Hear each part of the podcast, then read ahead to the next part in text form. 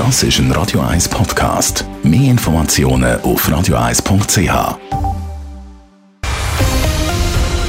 Radio 1 Thema. Ganz ohne grosse Schlagziele ist in den letzten zwei Wochen die UNO-Biodiversitätskonferenz über die Bühne. Was dabei herausgekommen ist, ist aber durchaus eine Schlagziele wert. 200 Länder haben sich nämlich als Abschluss von dem Umweltgipfel zu wichtigen Klimazielen verpflichtet, auch grosse Player wie China. Was schon in den nächsten sieben Jahren passieren soll, um die Umwelt noch vor dem Klimawandel zu retten, über das hat Elena Wagen mit dem Friedrich Wulff von Pro Natura geredet, der selber an dem Umweltgipfel mit dabei war. Herr Wulff, Sie sind bei dieser zweiwöchigen sogenannten COP15, also der UNO-Biodiversitätskonferenz, selber dabei gewesen. Jetzt gibt es da eine Abschlusserklärung. Was ist dort im Grundsatz festgehalten worden?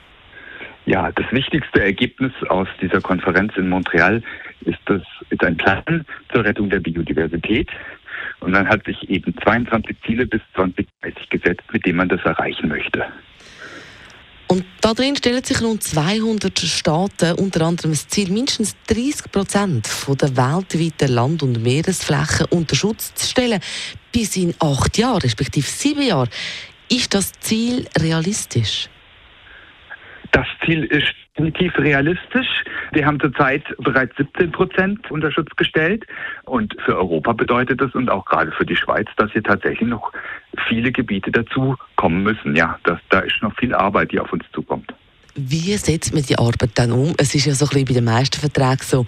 Die Ziele, die sind klar, der Weg dorthin, der ist aber relativ unklar. Wie sieht dann der Weg aus? Ja, das ist nicht genau vorgeschrieben, äh, wie jetzt die einzelnen Länder das umsetzen. Das heißt, die Schweiz zum Beispiel muss jetzt ihre Strategie Biodiversität anpassen, muss die neuen Ziele aufnehmen und dann muss eben geschaut werden auf nationaler Ebene, wie, wie das funktionieren kann, dass man die Ziele erreicht. Jetzt hört man ganz oft beim Umweltschutz Bedenken, ja, wenn die Großen nicht mitmachen, wie zum Beispiel China oder die USA, dann nützt das Ganze sowieso nicht. Wie holt man dann die ins Boot? Ja, äh, es sind ja alle Länder mit dabei, ja. Jedes Land, dieses Ziel gilt global. Und das ist natürlich dann auch für China verbindlich. Die USA sind nicht Mitglied der Biodiversitätskonvention, haben sich aber selbst äh, äh das Ziel gesetzt, auch 30 Prozent äh, unter Schutz zu stellen. Jetzt haben Sie mir aber auch gesagt, es gibt zwei, drei Punkte, wo Sie sagen, das ist nicht so ganz das, was Sie sich gewünscht hätten. Ja, was wir schade finden, ist, dass es nicht gelungen ist, einen griffigen und verbindlichen Umsetzungsmechanismus äh, zu verabschieden, dass hier regelmäßig geschaut wird, wie weit ist man auf Kurs in Bezug auf die äh, Ziele, die jetzt gesetzt worden sind.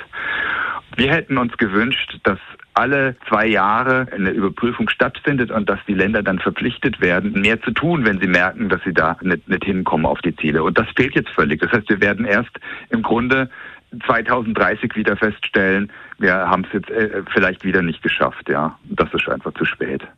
Der Friedrich Wulff von Pronatura im Gespräch mit der Elena Wagen. Er hat eingeordnet, wie die 200 Länder vom UNO Biodiversitätsgipfel die Umwelt bis 2030 besser schützen Radio 1 Thema. Jederzeit zum Nachlesen als Podcast auf radio1.ch.